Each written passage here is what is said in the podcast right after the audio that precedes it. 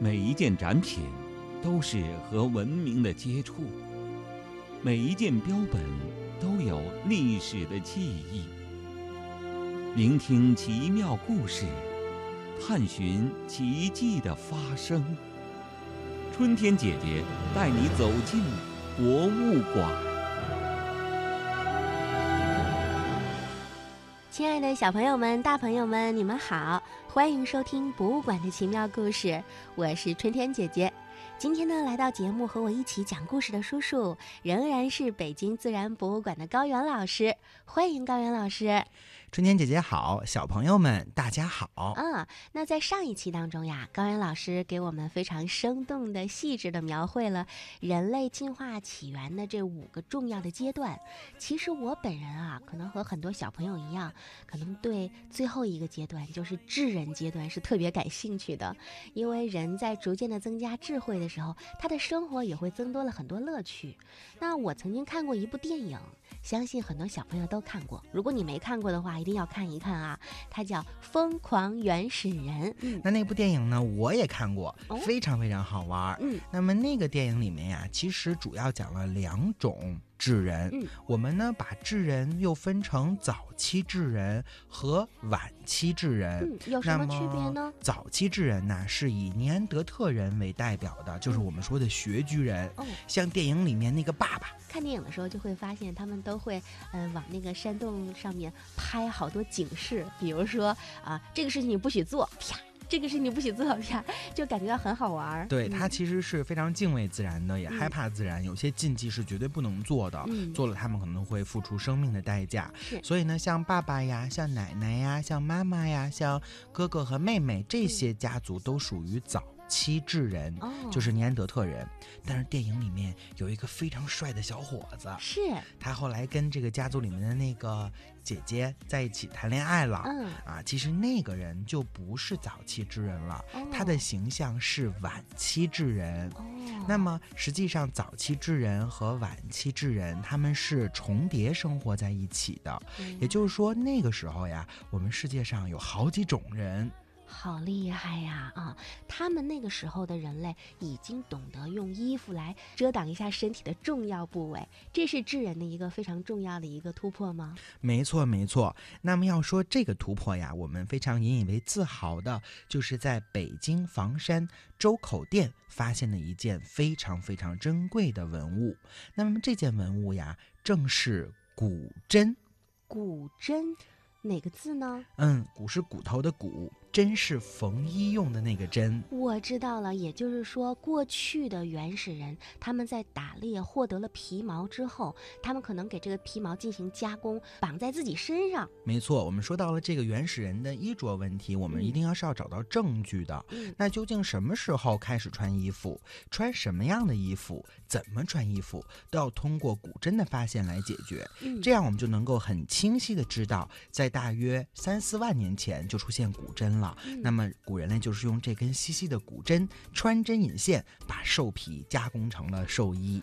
那我想问一下，这个古筝的造型是什么样？是我们小朋友平时在家看到的绣花针的样子吗？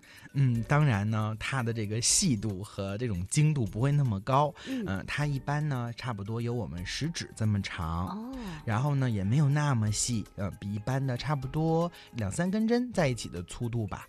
这件重要的标本呢，在周口店猿人遗址博物馆中有展出，小朋友们喜欢的话可以去那儿看看。嗯，你所说的穿针。引线，那当时他用什么样的东西呢？他应该没有线吧？会有过去有自己的纺线的一个技术吗？嗯，到我们的智人阶段呢，尤其是早期智人，肯定是没有纺线技术的。嗯，由于呀，我们的这些线呐，或者说类似线的这个物体呢，不能保存为化石，所以我们没有直接证据。但是呢，科学家叔叔可以推测，一般呢可以选用这种我们叫做金头巴脑，就是用动物组织啊，把它模拟成这种线的状态来缝纫这个兽皮。对，它还是这个原始的这个状态哈。对啊，那对于于嗯过去的人来说的话，那身上带点东西的话，可能和我们现在人的这个感觉不太一样，因为我们稀松平常，我们带什么都觉得挺自然的。世界上最早的这种装饰品，科学家有没有发现这样的标本呢？嗯，是有的。那么世界上最早的装饰品呢，实际上是海洋里面的贝壳。那么那时候的古人类呢，把海洋的贝壳对着打了一个洞。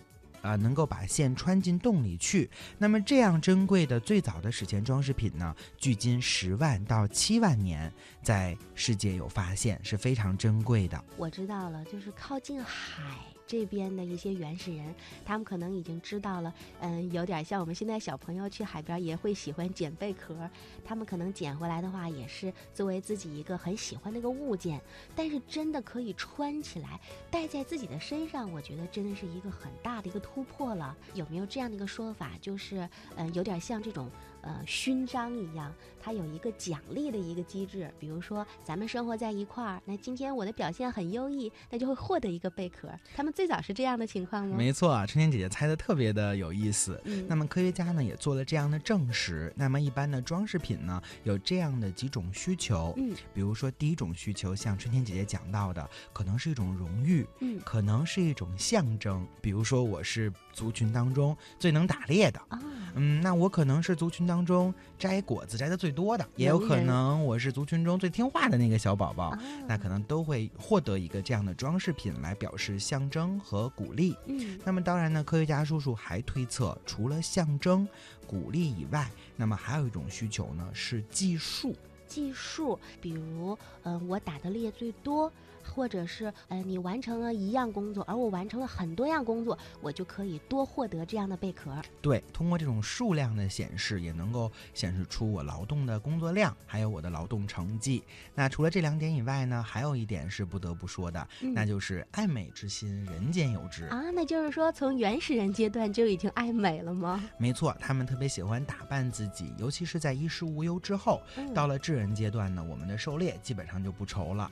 那么那个时候。那大家就可以有时间编编绳儿，有时间来收集一些自己喜欢的物品，把它们。对着穿孔，然后戴在自己的身上，很漂亮。嗯嗯，一般来说的话，他们的装饰品可能会嗯加入到什么东西呢？比如说刚才我们说过了，贝壳可能是一种，还有其他的吗？嗯，这个问题问的太好了。不仅呢有贝壳，还有呢各种形状不同的小石子儿、小石头，还有呢就是像兽牙、兽骨，比如说像鸟类的颈椎骨，像脊子一种小鹿的牙齿，呃，都可能会。会用于这种装饰品哦。我曾经看到过好多影视作品当中啊，电视上面可能会有一些什么狼牙呀这种，他们也会在打猎之后会把这个作为自己的战利品带回家吗？没错呀，这证明我非常厉害，我可以把狼、把老虎、把狮子干掉，那说明我是很力量的。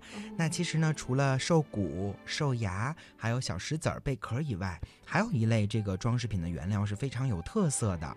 那么科学家呢，在距今五万年前左右，在非洲坦桑尼亚的一处遗址中，发现了最早的鸵鸟蛋皮串珠。鸵鸟蛋皮，这个蛋是不是很厚的呀？对呀，因为在非洲有鸵鸟，小朋友们都知道，他们的产下的。蛋是很大的，而且蛋皮很厚。那么古人类呢，专门把它的蛋皮凿碎，然后把每一个形状都加工成一个圆形，在上面打一个洞，所以加工的工艺也是很复杂的，但是戴起来肯定很漂亮。哦，我真的是很佩服原始人啊！他们除了要避难啊，然后自己去打猎呀，就维持日常的这个生活必须的状况之外，他们还可以有时间或者有心情做一些很漂亮的东西呀，来愉悦自己，或者是送给周围的朋友，真的是个很厉害的事情。突然想到了一句在大朋友的这个世界里面常流行的话，叫“不仅”。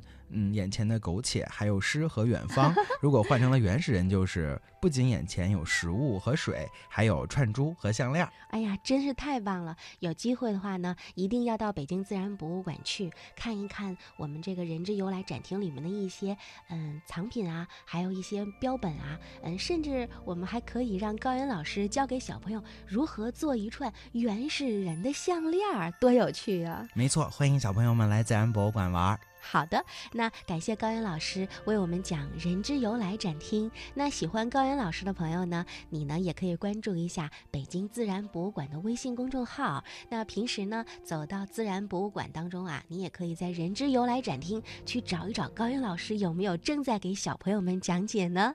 啊，我们的这期节目呢也会在网上呈现，欢迎小朋友来多听一些博物馆里的有趣故事。在以后的节目中，春天姐姐还会邀请高原老师为我们。讲其他更多有趣的自然科普知识。好了，那这一期节目感谢高原老师，我们就讲到这儿啦。小朋友们再见，再见。